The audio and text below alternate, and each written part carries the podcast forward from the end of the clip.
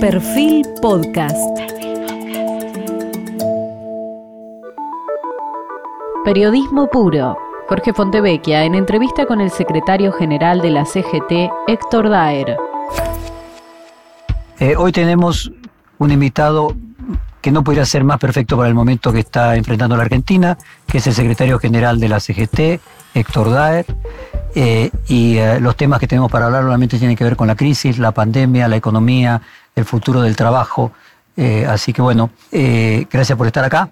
No, gracias a usted. Y quería comenzar pidiéndole su visión de la situación del empleo hoy en la Argentina. El último índice de desempleo pasó eh, que hubo un aumento de 10 a 13%, y eso solo refleja la caída del empleo en las personas que tienen un trabajo registrado, en los que no lo tienen es aún mayor. Fue el mayor índice de desempleo en los últimos 15 años. ¿Y cómo imagina usted que va a ser el, el, futuro inmediato ni bien se salga de la pandemia o incluso se termine la doble indemnización? Sí, eh, en el medio de esto mm, apareció la, la pandemia, ¿no? que creo que es eh, el que genera las, los resultantes colaterales eh, del aumento de desempleo, en el mismo momento que nos estamos mm, planteando o nos estábamos planteando a principio de año eh, recomponer ¿no? y de alguna manera a través de, acuerdos sociales y políticos generar otra perspectiva para el país. ¿no? en el medio de esto viene la pandemia, eh, usted mencionó la pospandemia, yo creo que es eh, una fecha muy vaga, muy, muy vaga, eh, porque no, no, vamos a tener una definición. No todos pensábamos que era un lapso corto de tiempo, que era la vida del virus, el pico y, caía, y la verdad que las perspectivas son de que vaya evolucionando y como dicen los científicos, toda evolución del virus o de algo que tenga vida eh, pretende ser sustentable en el tiempo, con lo cual eh, va a mutar y si muta seguramente será eh, en un virus menos letal, porque si vive en, el cuerpo humano, necesita del cuerpo humano en vida, ¿no? de, la raza humana. El tema del, desempleo tiene que ver con esto. Vale, vale, aclarar que usted, además de sanidad, o sea, porque está hablando con un nivel de propiedad eh, respecto de la evolución del virus dentro del cuerpo humano, eh, que bueno, que, trasciende al de cualquier dirigente. Sí, no, soy médico, no soy del, efectivamente del sindicato de sanidad, sí. Pero volviendo al, tema de desempleo, después mm, tenemos que hablar de esto porque es un, eh, la pandemia creo que va a ser bastante bastante más larga de lo que uno. No, y al mismo tiempo a su sindicato en particular eh, afecta en estrés, en condiciones de trabajo extremas, así que la pandemia a usted lo toca doblemente. Nos toca doblemente, sí, sí, sí. Eh, Pero si le parece, vayamos primero por el tema del empleo y el índice de desempleo, y es que usted estaba diciendo que la pospandemia en realidad es algo bien largo, es una pandemia. Es, algo que no, no, tiene fecha, que pensábamos que era mucho más próximo, pero seguramente será eh, más largo. Eh, y el empleo tuvo que ver con esto, ¿no? Tuvo que ver con eh, cambios culturales, cambios necesarios para atender la sanidad de la población. Digamos, yo escucho que, quien puede cuestionar si es muy largo, si es muy corto, o si son muy rígidos o poco rígidos la temática sanitaria, digamos, eso será eh, opinable desde, eh, desde cualquier libre pensador, pero la realidad es que Argentina tuvo que tomar decisiones porque tenemos un territorio extenso eh, y generar lo primero era, digamos, como prioridad absoluta, sostener la, la sanidad de la población y esto solamente se puede lograr con un sistema de salud que no genere zozobra, ¿no?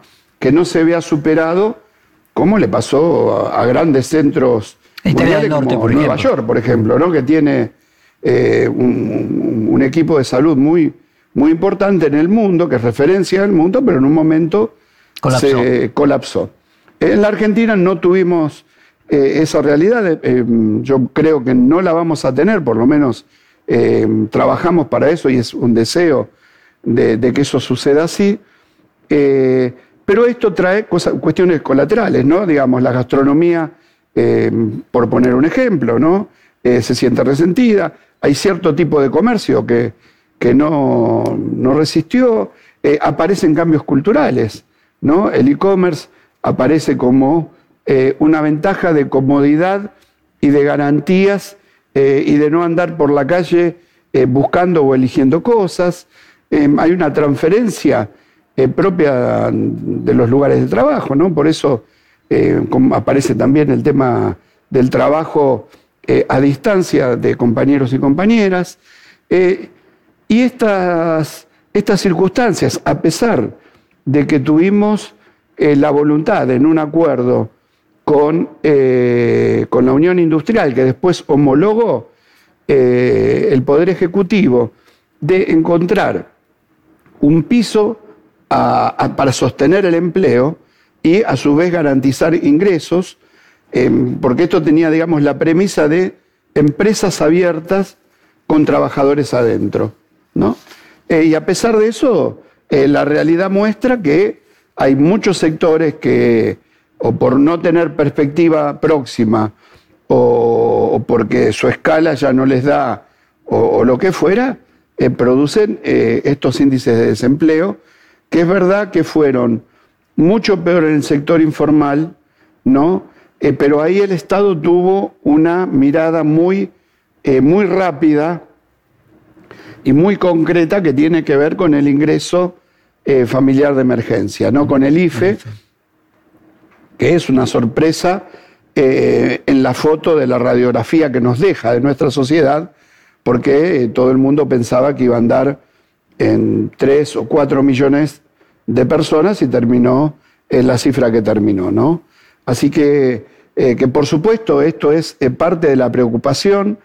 Eh, todos los días nos debatimos y nos planteamos no el gran escenario de un Consejo Económico de Desarrollo Social que es necesario para nuestro país y, y es lo que pensábamos a principio de año, o cuando empezamos a pensar el cambio de gobierno, hay que decirlo realmente como fue, pero sí ahora es necesario también tener algo mucho más flexible, mucho más ágil eh, y que nos permita eh, transitar eh, lo que nos toca transitar con estas condiciones que son inéditas. Para compartir con la audiencia, usted se refería al acuerdo que la CGT hizo con la UIA de un acuerdo de reducción salarial de 25% a un sector de los trabajadores que no realizaran sus actividades laborales o las hicieran de forma muy limitada. Y usted argumentaba que era para poner un piso, porque si no le ponían un piso, eh, la ley de contrato de trabajo no permitía despedir, pero sí que por motivos de fuerza mayor que hubiera negociaciones individuales y los recortes pudieran ser mayor, 50 o 70%. Claro, Ese fue el argumento suyo en el momento del acuerdo con la UBA. En ese momento. En ese momento tampoco existía el, la perspectiva del pago del Estado del 50% de los salarios hasta determinado monto. No, el, ATP, que es este subsidio que va directo al salario del trabajador, eh, tiene que ver con esta premisa, ¿no? De mantener las empresas abiertas con los trabajadores adentro. Ahora, eh, hay empresas que no funcionan y no funcionaron durante mucho tiempo, y la necesidad era de no romper el vínculo laboral, ¿no? Entonces, al, mismo tiempo, la prohibición de despidos, ¿no? Y eh, de alguna manera generar eh, un, estándar que permita un piso de ingresos. ¿no? ¿Por qué? Porque en el medio, cuando existe esto de la dispensa de poder suspender, se, eh, habla del artículo 223 de la ley de contrato de trabajo, es un tema muy técnico, pero que permite que la suspensión se discuta entre eh, sindicato y, y, cámara, sindicato de empresas, o en una empresa con un trabajador. Entonces, eso lo que hace es poner un límite. Lo que usted dice es que con lo que se hizo se, le puso, un límite de no más de 25%. Exactamente, exactamente. Ahora, si usted coloca el 25%, también en ese caso se podría haber planteado el 50% que paga el Estado. Eh, entonces, finalmente al empleador no le convendría despedir porque tiene cubierto por un lado una parte del salario y por otra parte la, una reducción del 25%. ¿Por qué entonces tantas empresas igual cerraron y despidieron? Y porque hay, eh, a ver, digamos, si uno agarra una avenida de Buenos Aires, ve la cantidad de locales eh, que están con la persiana baja y que están en alquiler o que están... Se podrían decir que eran empresas que a lo mejor no tenían la suficiente Era- era- organización para poder eh, conseguir que el Estado les pagara el 50% de los salarios. o por ahí, o por ahí.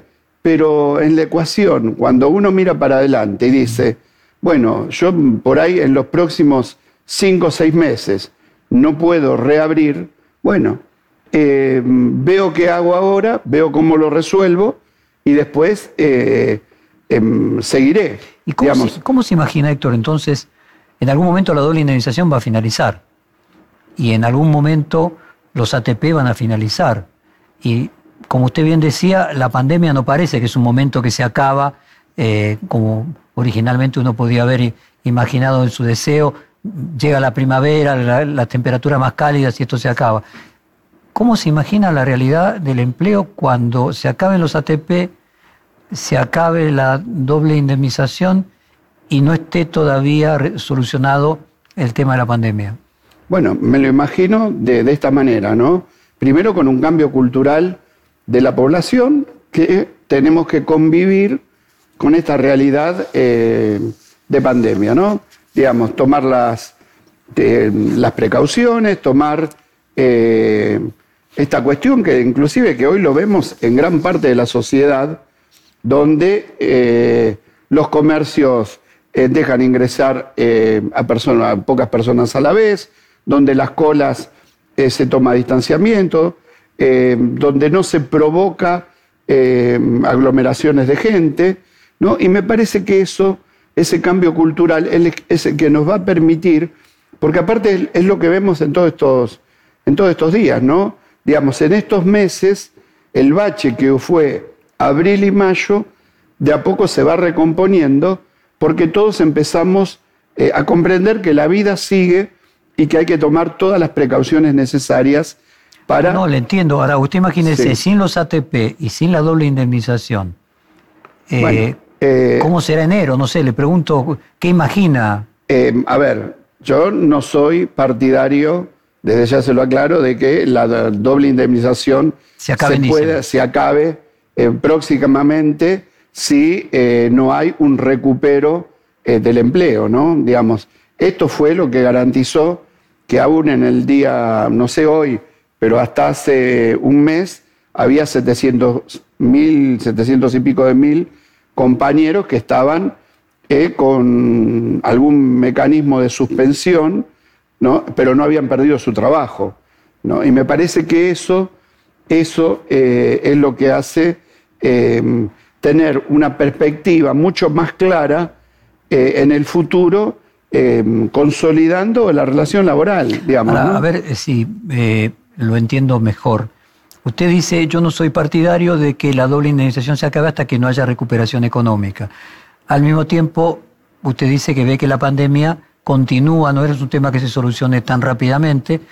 Todos los análisis se hablan de vacuna eh, para primer trimestre del año próximo y a lo mejor que se vacune eh, toda la población es a lo largo de 2021. O sea, usted lo que está planteando es continuar con la doble indemnización mientras no esté totalmente solucionado, en cuyo caso el Estado tendría que mantener los ATPs. Porque si no las empresas quebrarían, digo, en una... No, no, porque las empresas tienen que, van a empezar a funcionar. Ahora, hay determinados nichos de la economía que seguramente se van a postergar y yo no creo que, el No, Estado decía- abandone. no, como usted decía, abandone, a- pero hasta que se recupere la doble indemnización. Sí. Mientras no se recupere, usted entonces, por lo tanto, mientras haya doble indemnización, lo que usted plantea es que haya ATP. lo que pasa es que no hay un punto, un día bisagra Lógico. en, eh, en la- en la realidad. eh, puede haber un día bisagra en una actividad determinada, pero no eh, en lo heterogéneo que son las Ah. actividades con respecto a la pandemia. ¿Usted ¿no? piensa entonces que podría ser prohibiciones eh, de, de- de despido por actividad inclusive? No, no, no, no. Usted Yo lo que digo general. es, el, le- el empleo lo tenemos que preservar, porque el ordenador social es el trabajo, No, sí, no digamos, cabe- ¿no? no- no- no Entonces el empleo lo tenemos que preservar. Y yo creo que el Estado va a seguir, va a seguir eh, por supuesto, imponiéndole más rigidez, eh, viendo mucho más claramente eh, aquellas empresas que evolucionan, aquellas actividades que evolucionan, pero a mí no se me ocurre que todos los esfuerzos que hizo Argentina por sostener las empresas con los trabajadores adentro, se terminen. No, no, le entiendo perfectamente. A ver, si lo puedo poner así, para ¿no? hablar de plazo. Lo que usted plantea es que mientras no haya recuperación, se tendría que posponer la doble indemnización y al mismo tiempo los ATPs. Sí, pero por ahí no, los, eh, digamos, los ATP también se, reformaron, ¿no? Eh, porque por ahí no es la misma ayuda eh, que necesita... Un área que esté recuperada totalmente. Y por ahí es más pequeña y demás. pero por eso digo, esto amerita un análisis mucho más sectorial, y mucho más preciso para, digamos, para no generar una dispensa del erario público lo escuché, Lo escuché relativizar la ida de Falabella y de Sodimac, eh, asociando que se trataban de empresas que vivían, su modelo de negocio estaba basado en la importación. Eh, ahora no solamente se fueron Falabella y Sodimac, sino hay una cantidad de empresas que se han ido y empresas que han cerrado. ¿Cuál es su visión de lo que va a pasar con la economía? Usted ya tiene una visión de la pandemia, de la pospandemia, que va a durar el 2021 eh, de manera escalonada. ¿Cuál es su visión de cómo va a ser el mundo económico? Yo creo que ahí es donde tenemos que poner eh, una mirada transformadora, ¿no? Digamos, eh, nosotros si no generamos las condiciones de desarrollo tecnológico a partir del aporte científico, de la ciencia aplicada, etcétera, etcétera, vamos a tener eh, las perspectivas a largo plazo iguales que las que tenemos eh, durante todos estos últimos años, ¿no? Nos amesetamos, llega un momento que nos faltan dólares, entramos en crisis de vuelta, o con grandes devaluaciones, ¿no? Algunas de ellas con crisis políticas, como fue fueron las del 2001, eh, y lo único que hace es una transferencia a, abajo de la línea de esa meseta a más cantidad de argentinos y argentinas, ¿no? Me parece que esa tiene que ser una perspectiva de desarrollo económico eh, y en el mientras tanto, y en el mientras tanto tenemos que buscar aquellos nichos que tengan eh, incorporación eh, inmediata de trabajadores, por eso insistimos en la construcción de viviendas, ¿no? que es algo que incorpora una capacidad laboral muy fácil de adquirir ¿no? y que no necesita dólares eh, para su producción, porque es todo eh, lo que... Mm, Los materiales que, se fabrican en la Argentina. Exactamente, ¿no? Eh, y, eso incorpora mano de obra intensiva. Pongo este ejemplo como podemos poner muchos, como desarrollar políticas de cuidado, etcétera, etcétera. Pero esto tiene que ser, digamos, parte de, lo que yo digo de esta discusión de transición para después poder pensar eh, el país que, tenemos que tener, ¿no? Yo lo escuché criticar el plan de la baña eh, respecto de crear un régimen diferente al actual eh, para los nuevos empleos. ¿No podría haber sido ese plan una forma de generar empleo en, este, en estas circunstancias tan, tan especiales y tan límites?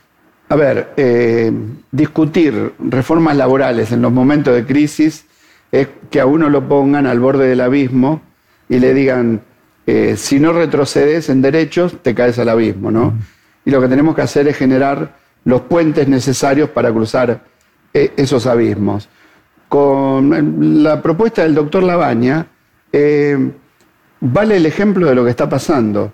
Si hubiéramos tenido ese régimen de desvinculación laboral, como el que planteó el doctor Labaña, eh, los despidos hubieran sido automáticos, porque eso genera automaticidad en el... Eh, pero él se refería a los nuevos, ¿no? Bueno, pero los nuevos en algún momento también son viejos, ¿no? Digamos. Eh, ahora, lo que hay que poner primero es hacia dónde queremos ir.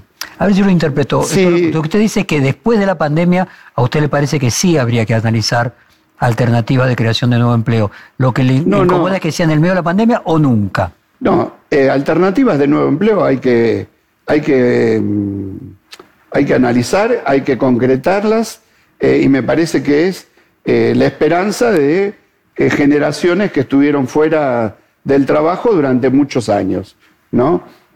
O, que, están en, un trabajo, que están en un trabajo negro, por ejemplo. bueno, sí, bueno, en la informalidad ni hablar, ¿no? De hecho, hay una cifra, el 32% de la población económicamente activa trabaja en la, formalidad.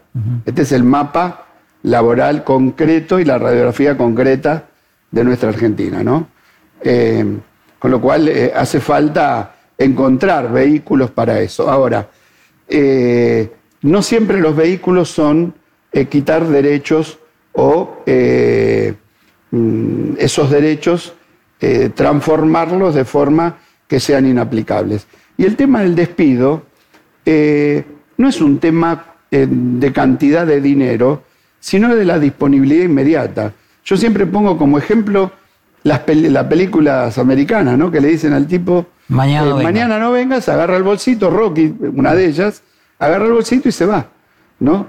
Y si hubiera pasado en esa, si hubiéramos tenido esa modalidad, ¿no? De desvinculación laboral, en estos momentos tendríamos 700.000 personas eh, más sin trabajo.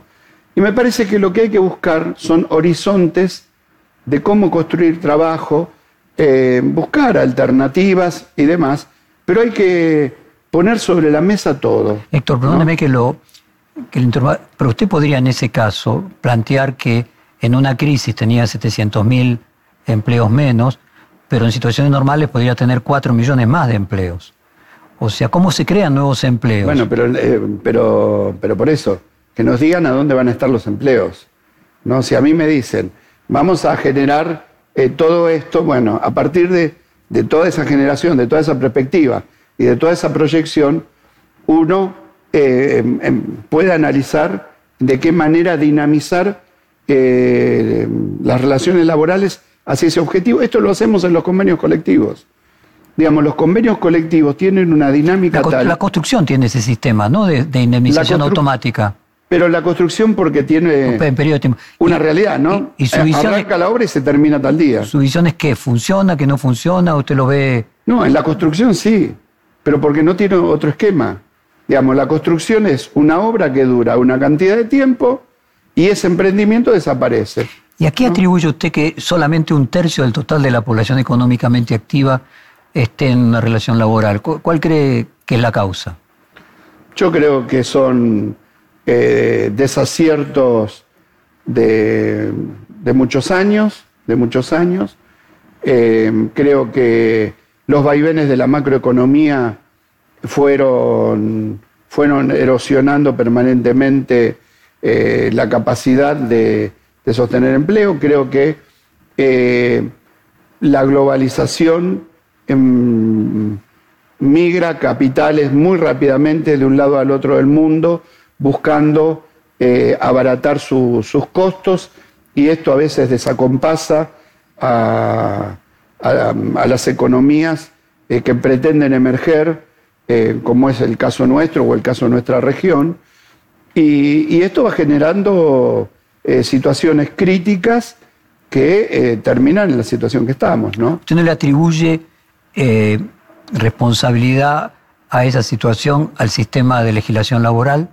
No, no, no, mire, eh, últimamente está en boga el tema de eh, se van a Uruguay, digamos, todos los que se van a Uruguay eh, o todos los que realizan y tienen empresas argentinas con sedes en otros lugares, todos nacieron acá con esta legislación laboral, ¿no? y tuvieron la posibilidad de desarrollar empresas con esta legislación, ¿no? Eh, el problema es que después cambió todo, digamos, cambió la mirada eh, de, un empresario, ¿no? Un empresario em, hace 50 años, ¿no? Llegaba, instalaba su empresa, la desarrollaba, ¿no? Eh, generaba ese desarrollo que termina articulándose con quienes trabajaban en esa empresa, con su entorno social, etcétera, etcétera y hoy la mirada es eh, qué es lo que multiplica dinero o qué es lo que no multiplica dinero. Lo que no multiplica dinero se desecha y solamente se encara en los negocios, eh, porque por eso aparece tanto.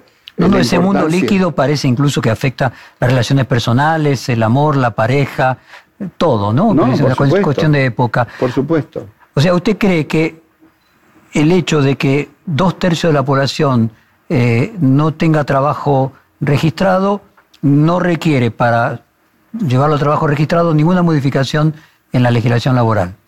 Lo que pasa que se intentaron muchas veces, ¿eh? Muchas veces. Ahora, nadie va a tomar a una persona nueva porque mm, si produce no tiene eh, a quién venderle. ¿No? Digamos. Eh, me parece que hay, hay una, una relación directa en recuperar mercado interno y recuperar la posibilidad de desarrollar bienes y servicios de calidad que se puedan comercializar hacia afuera. Eh, Héctor, eh, no solo de hablar de agregar valor. Siguiendo su línea, ¿no cree que hay una interdependencia entre esos dos elementos? Es decir, ¿por qué la economía no crece? Eh, como usted bien dice, nadie va a tomar a nadie si no hay mercado. ¿No cree que uno de los problemas de que la economía no crece es que la Argentina no está utilizando sus recursos humanos al punto de que tiene una enorme cantidad de personas que no están en el mercado laboral? Bueno, es que pero, digamos, un elemento construye al otro, ¿no? Eh, pero por supuesto que existen eh, una capacidad humana eh, de producción de bienes y servicios muy grande que está desaprovechada en la Argentina, no tengo duda.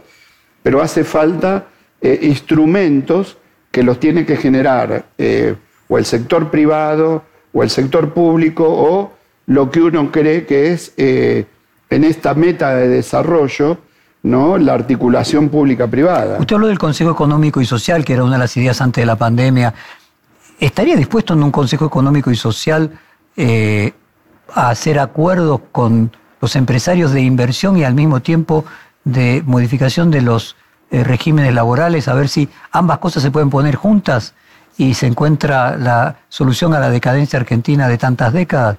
¿O cuál cree usted que es la solución y lo que tendría que hacer el Consejo Económico y Social. El Consejo Económico y Social tiene que poner perspectivas y objetivos claros de a qué país queremos ir. ¿no? Digamos, nosotros tenemos algo emblemático que es vaca muerta. Bueno, con vaca muerta, ¿qué hacemos? Extraemos gas, lo exportamos, extraemos petróleo y lo exportamos, o a partir de la energía que tenemos disponible, desarrollamos otros productos de calidad. ¿no? todo eso me parece que eh, son objetivos. Y después en el tránsito a esos objetivos es donde todos tenemos que llegar a un acuerdo. Ahora, si nosotros hablamos, si yo le digo a usted hoy, ¿no? Eh, eh, bueno, hagamos una reforma laboral, ¿no?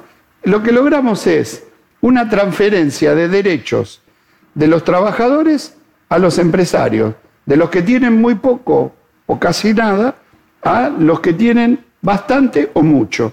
¿no?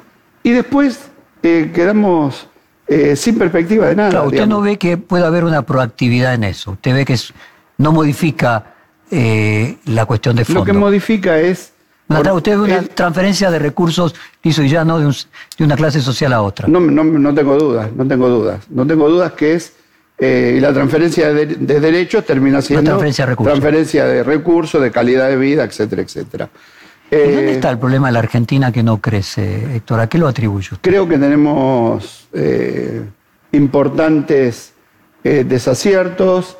en 2015 pasamos de una Argentina a otra, de algo que, que, se pensó con un, con un mecanismo de, entramado y de tejido social a, a un gobierno que quería explicarnos que Argentina tenía que ser Silicon Valley, ¿no? Y a partir de, ser Silicon Valley eh, íbamos a estar eh, todos bárbaros, ¿no? Eh, y no se dieron cuenta que la apertura indiscriminada que tuvieron en algún momento erosionó gravísimamente el sector industrial bueno, y lo que fue la frutilla fue el endeudamiento, ¿no? Bueno, coincido con usted en los errores de los últimos cuatro años, pero el problema de que un tercio de la población solamente tenía trabajo registrado y de la decadencia de la economía argentina eh, es mucho anterior a, a Macri, ¿no? Pero es, es algo, a ver, ¿cuál fue el punto de inflexión que tuvo la Argentina? ¿No? De- Usted digamos, dice el 76. Exactamente. Hubo otro que fue el 17 de octubre, ¿no? Que abandonamos el, el país agropecuario nada más para tener un país agropecuario industrial. Y el 76 rompió el paradigma. Radicales, peronistas, inclusive los golpes militares que habían existido, tenían el paradigma de pleno empleo y de un desarrollo argentino, ¿no? Sí, Digamos, desarrollista como los militares de Brasil, dice usted. bueno, era el, el, Ford, Fa- el Ford Falcon, ¿no? Digamos, un sistema de, producción fordista, etcétera, etcétera. Ahora, el 24 de marzo del 76 eh, rompió ese paradigma. ¿no? Aparece esa cuestión de. eh, el neoliberalismo, podríamos decir, el neoliberalismo. el neoliberalismo, pero Pero- con una radiografía social. Un pedazo adentro de la sociedad y un pedazo afuera de la sociedad. ¿no? Eh, por supuesto, este pedazo eh, se agrandó hasta el 83 y se siguió agrandando Claro, pero después del del 83, 83 para acá. Esta Después- es la gran verdad. pero después del 83 llegó la democracia y, Y se siguió agrandando. y se siguió andando. Sí, se siguió agrandando. Porque esta es otra realidad eh, política que tenemos. eh, nos- mm, habría que estudiarla si esto también se da en muchos lugares del mundo, pero determinados avances para unos o retrocesos para otros que se dan en las transformaciones sociales, después nunca se vuelven para atrás. ¿no? Eh, hay veces que uno dice, bueno, pero tal impuesto fue eh, por un año y quedó para siempre. Bueno, pero en las transformaciones de mirada social tampoco se volvió para atrás, ¿no? Usted lo que dice es que una vez que se baja un escalón de pobreza o una pérdida de recursos, recuperarlo es muy difícil. Es que hay que cambiar de fondo el tema. Por eso cuando uno hablaba con, con el actual presidente eh, antes de las elecciones, decía, eh, en Argentina eh, cuatro años, ocho años es muy poco para lo que es la historia de un país. Pero lo que uno se tiene que sentir claramente satisfecho es establecer las bases de una transformación.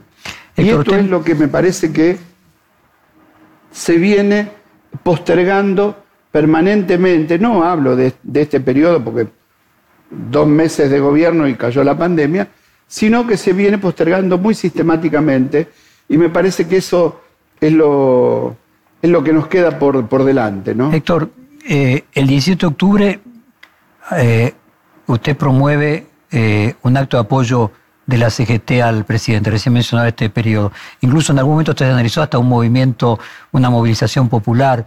Eh, ¿Cómo imagina ese 17 de octubre? A ver, eh, lo- apoyar al gobierno, nosotros eh, creemos que este gobierno integra a, a los trabajadores, ¿no? Digamos, sería una, una doble, eh, doble apreciación de decir, Eh, bueno, Es apoyarse a sí mismo, dice es usted. apoyarse a sí mismo, me parece, ¿no?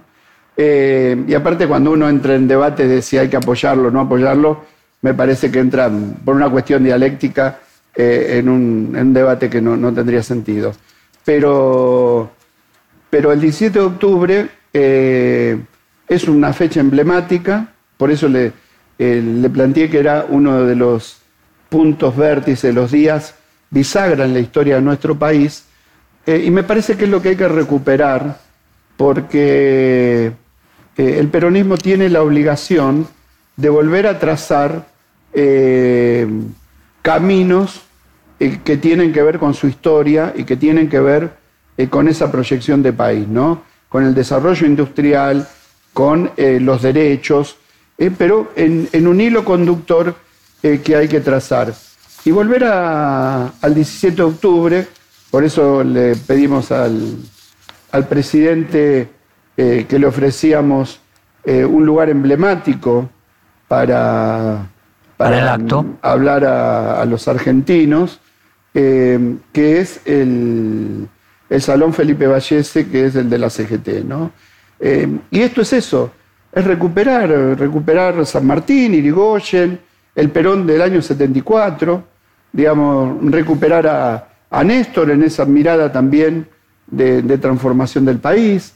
Eh, entonces me ah, parece que ese es, eh, eso es lo que tenemos que lograr y, decir, aprovechar ese día también para plantearnos hacia dónde, ¿no? Que es fundamental. ¿Y usted cree que el 17 de octubre el presidente entonces va a dar a conocer el, plan que siempre se le pide, que por la pandemia no pudo comenzar a hacer?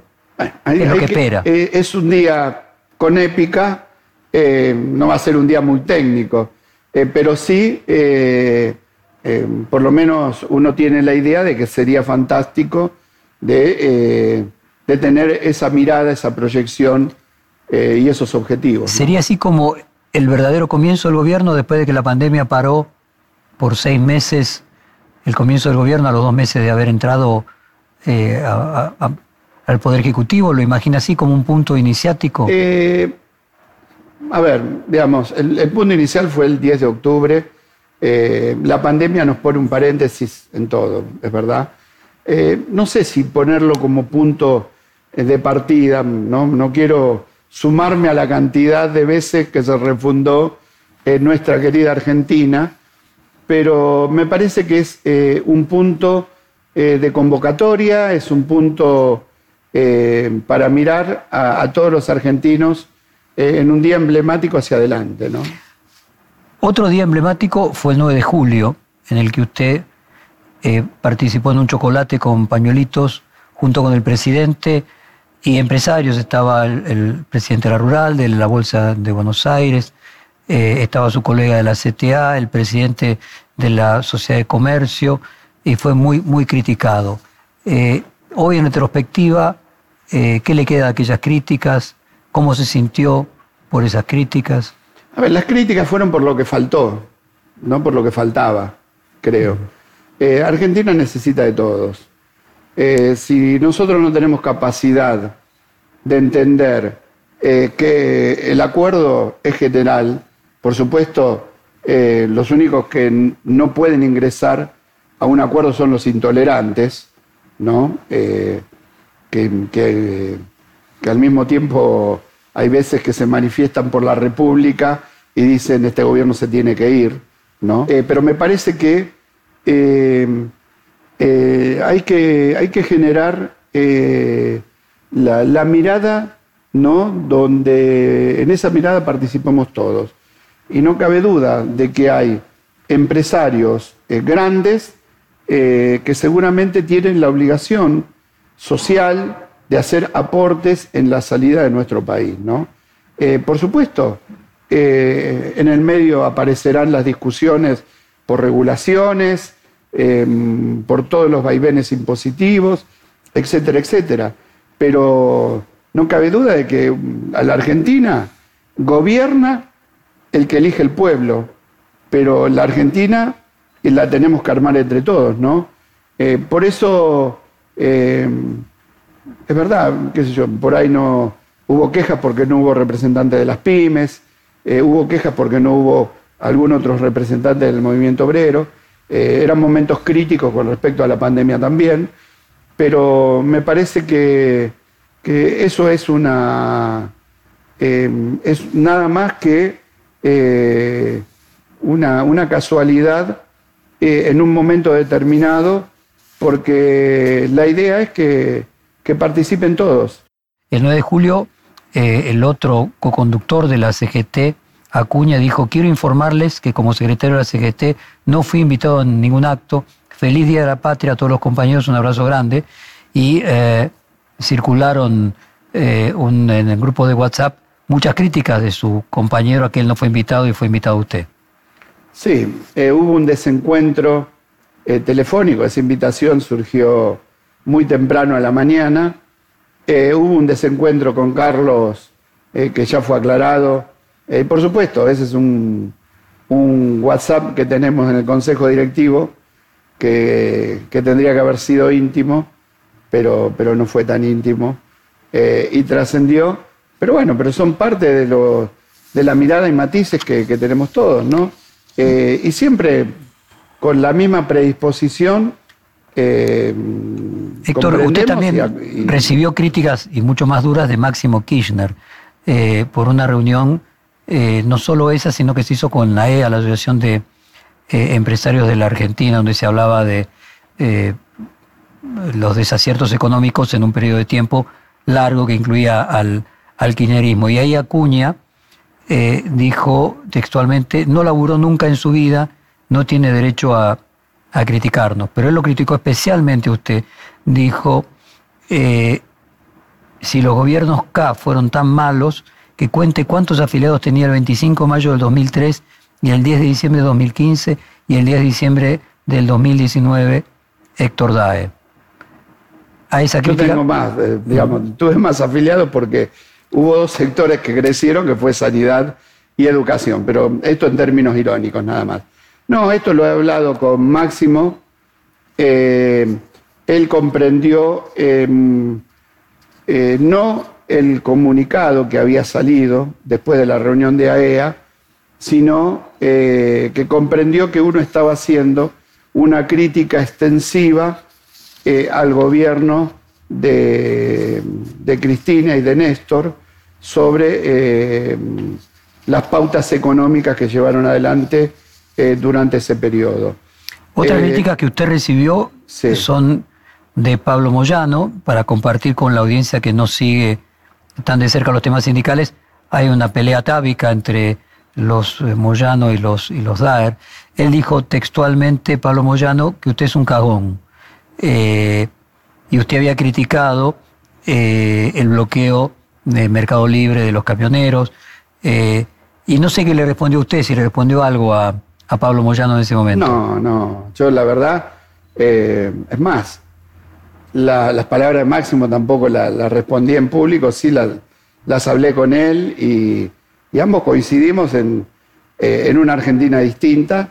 Y con Pablo lo, y con Hugo, con Hugo tengo más relación que con Pablo, eh, compartimos la defensa de los trabajadores, a veces los matices hacen que se generen eh, adjetivos de estas características, yo no los comparto, ni, ni, los refuto, ni nada por el estilo. Ahora hay una grieta ahí dentro del movimiento sindical entre usted y su hermano y lo que y sus aliados no, y, no, no, y Moyano por el otro. No, no, no, Por ahí tengo más debate con mi hermano que, con Moyano, digamos. Yo, bueno, entre eh, usted y su hermano individualmente con Moyano. No, no, no, no, no, no, no, no. No, ambos somos dirigentes sindicales, tenemos en claro que estamos de la misma vereda eh, y que ambos defendemos a trabajadores, ¿no? Entrando en un tema más amplio, eh, que es la relación del sindicalismo en la historia argentina. Eh, su padre, Amado Daer, eh, era del Partido Comunista, se oponía a, Perón, le leí alguna vez decir que no era tan gorila y que después fue amigándose con el peronismo, pero se cuenta que en 1948 él fue el encargado de sacar a Pablo Neruda de Chile, cuando un vaquiano comunista lo cruzó en los Andes y él lo fue a buscar a San Martín de los Andes y lo trajo a Buenos Aires en auto para que luego pasara a Uruguay y después se fuera al exilio en Francia. Eh, ¿Es correcta esta historia? ¿Qué nos puede agregar? ¿Cómo era su padre? Eh, yo tuve la desgracia de a los 19 años perderlo. Padre falleció a los 59 años, pero eh, un hombre con un compromiso social impresionante, un intelectual que había, que había egresado de sexto superior, nada más, o sea, la primaria. Un autodidacta, dice usted. ¿No? Eh, un hombre con una biblioteca eh, impresionante que aspiro algún día por lo menos a leer una parte. Eh, fue militante, él ingresa a la política porque en la manzana donde él vivía, en Olivera y Directorio, estamos hablando del año 20, ¿no? Eh, empiezan a armar, posterior al 20, ¿no? Eh, posterior, empiezan a armar los, las brigadas para ir a apoyar a la República Española, ¿no? Mi, yo soy abuelos de ambos, padre y madre árabes, y em, la esposa de mi abuelo paterno era española, de Orense, y era, por supuesto, republicana en la Argentina, ¿no? él se suma ahí y, después se integra al Partido Comunista. Él tiene una relación distinta, él fue toda la vida un laburante, fue delegado de la fábrica, del laboratorio Le Petit, y él tiene, digamos, una, una relación muy amigable con todo el proceso del peronismo, ¿no? Eh, porque comprende algo de fondo que es eh, el, perfecto movimiento de masas de la Argentina y transformador es el peronismo, ¿no? Eh, por supuesto, su militancia tuvo que ver con, con, estas cosas, ¿no? El, de ir a, de que se le haya encargado la misión de exiliar a Neruda eh, era más eh, que importante y hablaba de, su persona, eh, y eso trascendió solamente... Por un libro. Por un libro de Neruda, ¿no? nunca fue, si bien mi papá lo ha contado en la familia, no es una cosa que haya hecho pública mi propio padre. Ahora, usted tiene una, o su padre en realidad, tiene una rara particularidad que fue eh, el de ser padre de dos secretarios generales de la CGT, algo absolutamente inusual, y dos secretarios generales de dos gremios, en su caso de Sanidad, en el caso de su hermano Rodolfo, la alimentación. alimentación. Eh, ¿Cómo podría explicar esta particularidad de dos hermanos, secretarios generales de dos gremios? Bueno, porque mm, venimos de una familia con un compromiso social muy grande, ¿no? vivimos eh, la política. Usted tenía la visión, usted y su hermano tenían la visión de ser dirigentes sindicales. Hay una, no sé si es cierto, algo que se cuenta que su hermano mayor Rodolfo comenzó en la UOM y otro dirigente le recomendó eh, que se pasara a otro sindicato, que casualmente alimentación. O sea, había un objetivo de ser dirigente gremial. No, no, no, no, no. ¿No? No, no, no, no. No, nunca fue eh, ese objetivo. por supuesto, eh, el compromiso social eh, que venía internalizado, tanto en mi hermano como en mí, tenemos 10 años de diferencia, ¿no? Digamos, para, ubicarnos generacionalmente. Eh, tiene que ver con, con, la transformación social, ¿no? Digamos, y, esto lo, lo heredan nuestros hijos. Lo deben preguntar sus colegas, como dos hermanos secretarios generales de la CGT y secretarios generales de sus y sin ninguna vinculación, ¿no? Digamos, él fue delegado. Que, discutía con su hermano más que con Moyano. Y sí, por supuesto. Somos. Eh, en la sobremesa eh, siempre debatimos, digamos, porque debatimos en el buen sentido de la palabra, ¿no? Eh, intercambiando Comparta opiniones. con nosotros algunas diferencias con su hermano, a ver, que puedan ser públicas. No, qué sé yo, no sé cuál, cuál decir ahora, pero eh, con respecto a, eh, a, posibles alianzas, con respecto a, perspectivas. Eh, ¿En, qué, se diferencia usted de su hermano? ¿Usted tuviera que explicarle a alguien en qué se diferencia de su hermano, qué diría? Y yo tengo, digamos, por un lado soy en radial, muy radial con, con todos los sectores del movimiento obrero, por lo menos trato de serlo eh, con, los sectores políticos, eh, pero soy muy frontal también. ¿no? Digamos, eh, mi hermano. Usted sería más pragmático, dice que su hermano es menos Mi hermano es más vertical, ¿no? yo soy mucho más horizontal. De, hecho, las construcciones del gremio, uno está modelado bajo la conducción de, de Rodolfo, la alimentación, su sindicato capital, y el mío es un sindicato mucho más horizontal eh, que el de él, ¿no? Eh, me parece que también que tiene que ver con, por eso ¿Usted es más dialoguista? ¿Eh? ¿Usted es más dialoguista si tuviera que traducir el horizontal? No, no, no. O el radial. Mi hermano es, en, el diálogo, mi hermano es, cada cosa la fundamenta en, en, un proceso histórico. Y yo soy mucho más pragmático, ¿no? Digamos, el pragmatismo me hace ver mucho más no sé si me hace ver a mí más que a él, esto será opinable de un tercero, pero digamos, en los términos de coyuntura, eh, yo voy mm, quizás adaptando mucho más eh, los procesos Él, él tiene un análisis, es mucho más intelectual que yo, a pesar de que... ¿Se parece más a su leemos. papá? ¿Se parece más a su papá, su hermano? Eh, y, y puede ser, pues él vivió, lo tuvo 10 años más que yo, ¿no? Eh, Usted mencionó que su papá comenzó o trabajaba en el laboratorio Le Petit, en el laboratorio. ¿Y usted en qué laboratorio comenzó trabajando? En el laboratorio Bernabó. ¿Y qué es hoy de ese laboratorio? ¿Qué? ¿Qué es hoy de ese laboratorio? Hoy es un laboratorio que sigue con una planta en la calle Terrada y Jonte eh, y se expandió a otra planta SB, que es Saúl Breiman, que es el, el dueño del laboratorio que, fallecido, eh, a una planta en Pilar con un desarrollo tecnológico mucho más moderno y demás. ¿no? Ahí fui subdelegado general, fui delegado general eh, bastante tiempo y después cuando ingresé al gremio como secretario gremial, Cuando vuelve ahí, ¿qué encuentra? ¿Qué ejemplo encuentra?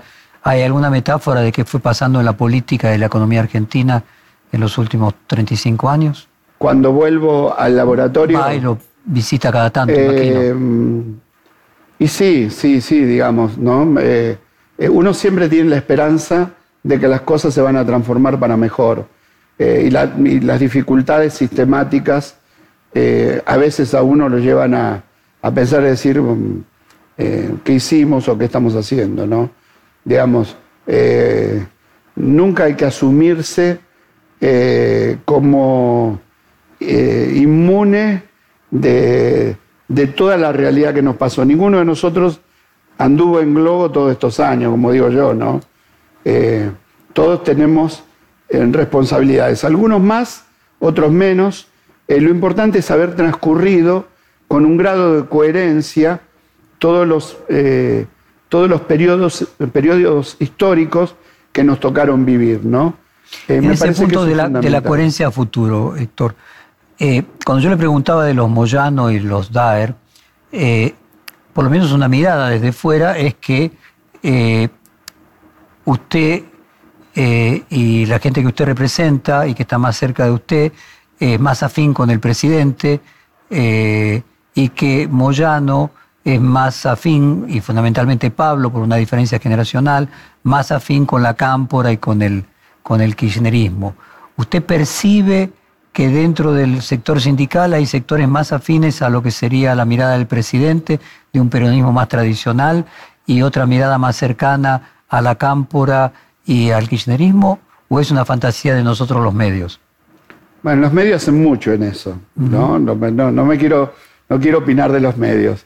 Eh, hay una, digamos, el- la pregunta parte de algo que yo no comparto, ¿no?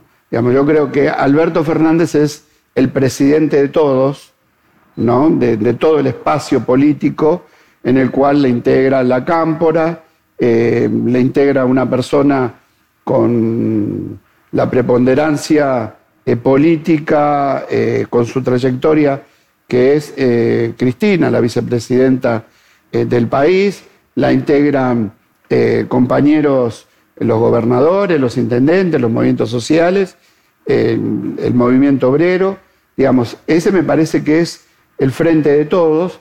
Por supuesto, digamos, en el medio no es que tenemos una perspectiva de país diferente.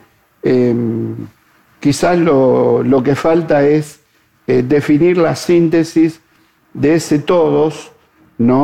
Eh, para encontrar eh, y, y limar a veces esas desavenencias que existen. Pero Héctor, me siento no- tan compañeros de uno como de otros, más allá que el tránsito a veces uno lo tiene que hacer con un sector, ¿no? Usted estuvo en el Frente Renovador del 2013 al 2019, o sea, siguió con Massa hasta que vuelve a- al, al Frente de Todos cuando vuelve también Massa. Entonces quería preguntarle cómo es su alineamiento con Massa, su relación con Massa, cómo fueron esos seis años en el que usted se alejó del kirchnerismo y se fue al Frente Renovador. Eh, fue mucho antes eh, el, el- el pase, ¿no? No el pase, digamos, en el año 2013, que no fue el 2013, fue fines del 2012, Claro. eh, en la Argentina eh, mm, pensamos que hacía falta un gran debate adentro del peronismo eh, y buscar la forma de, de, dar un debate, como quien dice, patear el tablero, ¿no? que era necesario un cambio, usted sentía en ese momento. No sé si cambio, pero por lo menos abrir a debate. Yo, digamos, no, no soy partidario de decir... De nada radical. hay que cambiar, hay que cambiar, digamos, porque a veces uno cambia y por más que tire una, una adoquina dentro de un balde de agua no se ablanda, ¿no? Entonces yo, digamos, lo que creo es que siempre hay que abrir eh, los debates, esas instancias que nos permitan. Eh, desarrollarnos y, superarnos. Y cuando se encerró, se encerró, se encerró, eh, el poder parecía que el péndulo iba a irse absolutamente a un gobierno neoliberal como terminó. ¿no? Ahí es donde, donde hablamos con Sergio, eh, fuimos de los primeros, ¿no? Un grupito muy chiquito. Pero lo que usted veía que la radicalización en un sentido iba a crear la contraparte. Exactamente, exactamente. Y lo que nosotros teníamos que hacer es que eso se abriera a un debate. Bueno, después, por supuesto, existió un gran desencuentro, ¿no? Eh, que vinieron las elecciones generales, ¿no? Y, ahí es donde yo eh, tengo mis grandes diferencias eh, porque creo que había que apoyar a, Daniel Scioli eh, en la elección con, con, Macri, porque uno percibía y olfateaba, digamos, el, hacia dónde, ¿no? el objetivo de Mauricio Macri. Sergio no lo creyó así, Sergio creyó que era inevitable, que puede ser que tenga razón en ese momento de que era inevitable que ganara, que era, ganara Macri por desgaste mucho más de forma que de fondo, ¿no? Digamos, toda esa cosa de, uy, en cadena, en cadena, ¿no? No, no, me quiero tirar con los medios, pero muchos tuvieron que ver, muchos tuvieron que ver y tienen que ver eh, en algunas cosas que son sistemáticas. Eh, bueno, tuvo mucho más que ver la forma que el fondo. Eh, y después, por supuesto, creí que la alternativa era eh, todos en el peronismo. Eh, por eso al 2017 eh, intenté que primero sumarle a Randazo y cuando después eso permaneció frágil, dije no, no, nos cabe otra que, que generar un acuerdo, estar todos juntos y por eso también fui claro en decir hay que votar a Cristina senadora, ¿no? Y para concluir, pues estamos llegando al fin del reportaje, ese temor que usted percibió en el 2012, 2013, de que una dogmatización del kirchnerismo iba a llevar a la creación de la fuente del opuesto es el opuesto, eh, decía Freire, un eh, pedagogo brasileño. O sea, la misma extensión del péndulo en un lado lleva con su fuerza para, para el otro. Eso mismo que usted percibió y luego se confirmó en la realidad. Hoy en día, ¿es algo aprendido, usted cree, por el frente de todos? ¿O usted por momentos ve, cuando pasó lo de Vicentín, eh, o usted ve por momentos de que pueda eh, volver a cometerse el mismo error? Eh, lo del Vicentín yo lo dejo aparte porque lo del Vicentín es un capítulo que todos se lo estaban proponiendo al presidente, ¿no? como única alternativa de salvar no solo una empresa, sino a, una cadena con muchos eslabones que aún están todavía complicados. Eh, creo que esto es lo que tenemos que aprender, eh, pero vuelvo a repetir, hay mucha radicalización y no es del frente de todos, ¿no?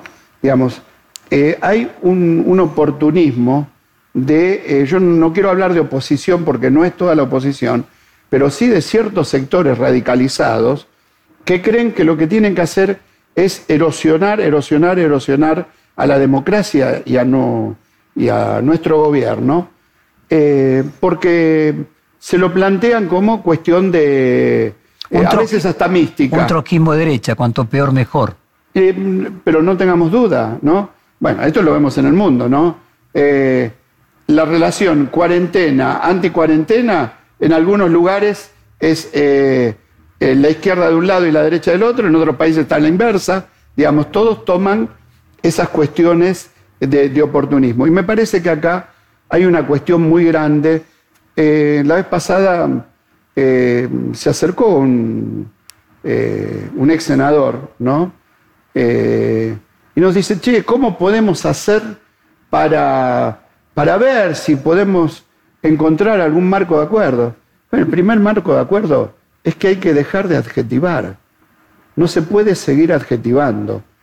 Las instituciones democráticas y el pueblo eligió un gobierno, eligió diputados del oficialismo, diputados de la oposición, senadores de unos y de otros.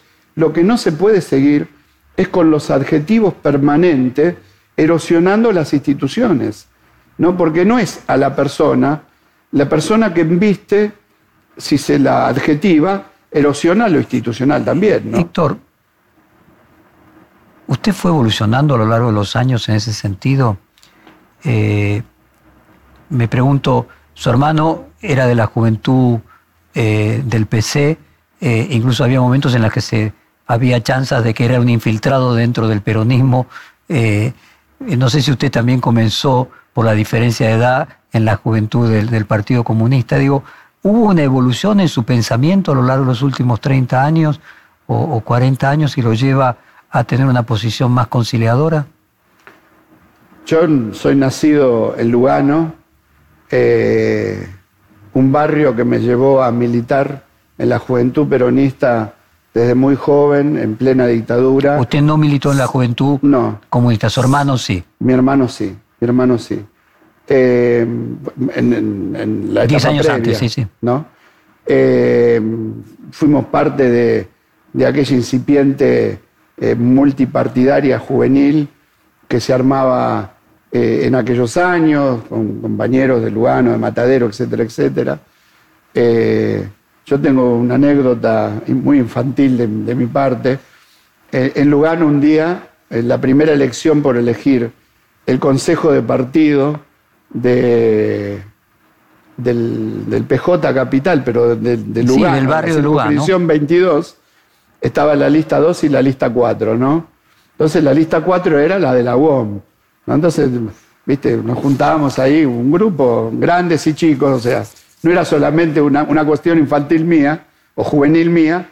Dijimos, no, vamos a militar la lista 2. Bueno, en concreto las dos listas eran de Lorenzo Miguel, ¿no? Eh, o afines a Lorenzo Miguel, ¿no? Eh, con lo cual eh, esa cuestión que, habíamos tenido se circunscribió. Y la verdad que hay uno, mamá, en esa etapa, en la etapa 81, 82, 83, eh, uno mama eh, lo que es la realidad del pueblo en términos de, masa popular, ¿no? Eh, y lo único que, ofrece perspectivas de transformación y de cambio hacia algo que hay que reconocerle a Perón como brillante. Perón corrió la lucha de clases por plantear una sociedad eh, un partido, un movimiento más que partido, policlasista con una clara referencia y favor a los que menos tienen y a los más vulnerables, que en ese momento fueron los trabajadores. ¿no? Eh, y me parece que eso, eh, como término de definición, pero fue mucho más que esto, ¿no? Pero es, muy, es muy claro en la orientación que a uno le da permanentemente de decir eh, cómo construimos una sociedad. Última pregunta. En el 2012, fines del 2012, principio del 2013, ¿usted vio que se estaban yendo de esa idea de Perón? No, no, no, no, no, no, no, no. Digamos, eh, el perómetro, eso no, no, lo puede utilizar nadie, nadie, y creo que no hay que usarlo. Eh, siempre, siempre, Perón dijo, el último, mi único heredero es el pueblo, ¿no? siempre eh, los matices eh, se van yendo para un lado o para el otro.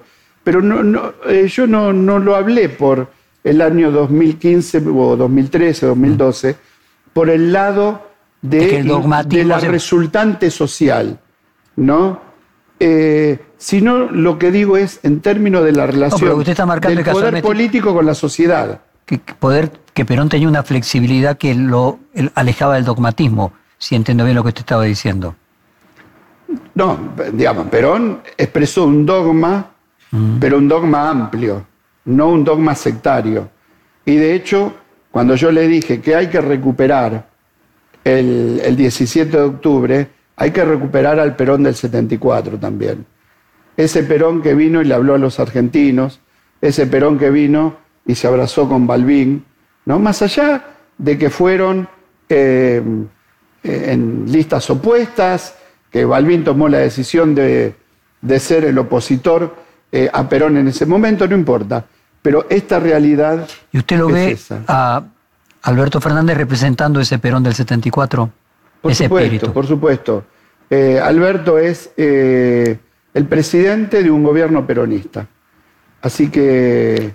Pero como hubo distintos gobiernos peronistas, y entiendo que lo que usted está marcando es el Perón del 74, ¿lo ve Alberto representando al Perón del 74 también? Por supuesto. Ahora, el abrazo tiene que ser entre dos. Por eso tiene que generar eh, esa oposición las condiciones eh, para el abrazo también. Víctor, muchas gracias por esta hora de conversación. Fue un placer. No, gracias a ustedes.